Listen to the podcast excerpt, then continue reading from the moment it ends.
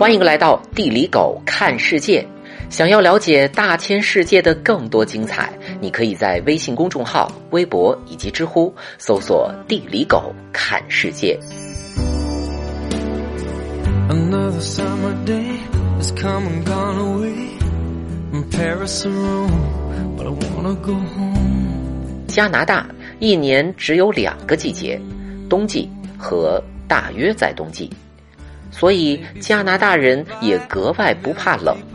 在狗觉得忘穿秋裤的夏天，他们还都脱光了晒太阳。现在正是加拿大层林尽染、枫叶正红的最美季节，也是进入漫长冬季之前最后的郁郁葱葱。加拿大位于北美洲，国土面积世界第二，一半领土在北纬六十度以北。这里最早生活着不怕冷的印第安人和因纽特人。十五世纪，第一批法国人来探险的时候，跟印第安人打听这是哪儿。印第安人骄傲地说：“这是俺们村儿。”加拿大在印第安语里就是村庄的意思，家村由此得名。当法国人刚到加拿大讨生活的时候，国王的内心是崩溃的，眼看着邻居们都在南美挖金子，加拿大冰天雪地的啥都没有。就在这时，一阵皮草旋风吹来，欧洲上流社会开始流行裘皮帽子，最上等的是离水即干的海狸皮帽。为这，欧洲海狸都要灭绝了。后来，就因为这小小的海狸，法国人打开了加拿大殖民地图。看在钱的份上，法国人和土著关系搞得不错，殖民当局还鼓励通婚。眼看着法国人变得又时髦又有钱，英国人非常眼红，两国为了裘皮贸易冲突不断，最终法国怂了，加拿大在一七六三年成为英国殖民地。不过，英国人付出了很多努力，最终还是没能把爱吃蜗牛青蛙的法国人改造成喝茶的英国佬。至今，加拿大官方语言是英语和法语。英译占百分之四十五，法国裔占百分之二十九。有个叫魁北克的大省，法裔人口百分之八十以上，还天天闹独立。蒙特利尔是全球第二大法语城市，被称为北美洲巴黎。哇哦！三面都是大洋，南边是不需要设防的美加国界。加拿大基本不需要本土防御。也没有沉重的军事负担和国防开支，这么大个国家只有六万正规军，中国正规军有两百多万。可能是生活有点过于平静，在历史上，加拿大军队特别热衷于帮助别人打仗。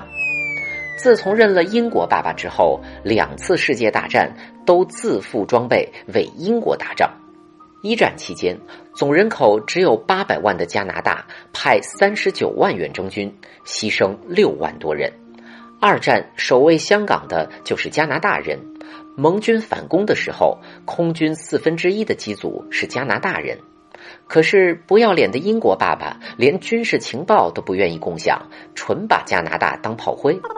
也是战争让加拿大人找到了自我认同。一战后，加拿大第一次作为独立国家在凡尔赛合约签字。二战之后，又非常务实的认了一个美国新爸爸，然后又帮着美国到处掐架。朝鲜战争还和中国遭遇过，也真的是一个耿直 boy 啊！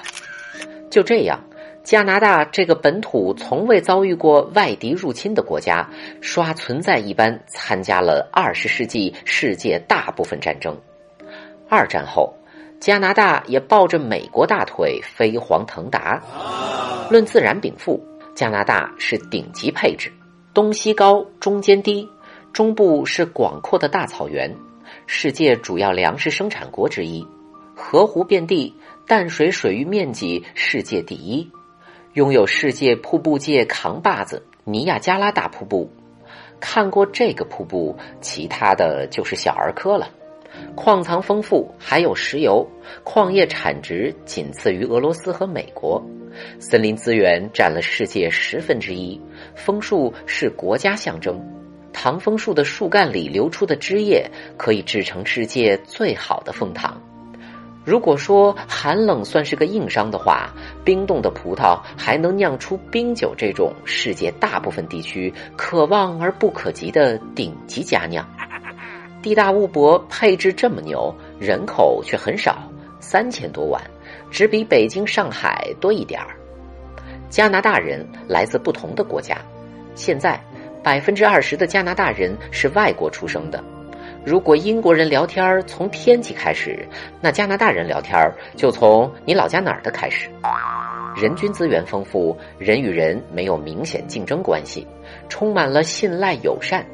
加拿大人是出了名的温和有礼，处处给人方便。美国人出国都假装自己是加拿大人博好感。卢旺达大屠杀在世界各国袖手旁观的时候，只有加拿大达莱尔将军拒绝联合国撤退命令，从杀红眼的暴徒手中拯救了两万多名无辜平民。正是一群这样的加拿大人，才有了世界最温和的领土，没有战争、动乱和革命。加拿大从统一到独立都没有经历大规模流血冲突。融合了世界上最多的民族和宗教，却没有尖锐矛盾，连魁北克闹独立都闹得很有秩序。加拿大人怀着坚忍互助的精神，一同抵抗风雪，一同托起繁荣，也一同把寒冷的土地建成世界上最富饶、最宜居的家园。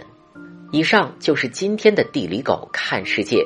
别忘了，想要了解大千世界的更多精彩，你可以在微信公众号、微博以及知乎搜索“地理狗看世界”。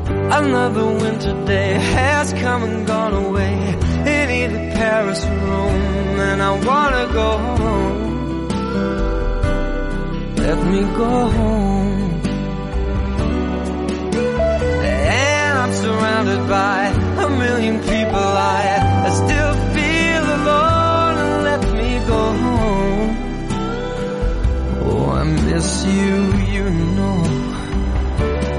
Let me go home.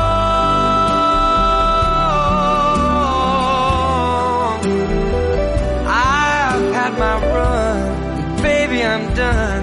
I gotta go home. Let me go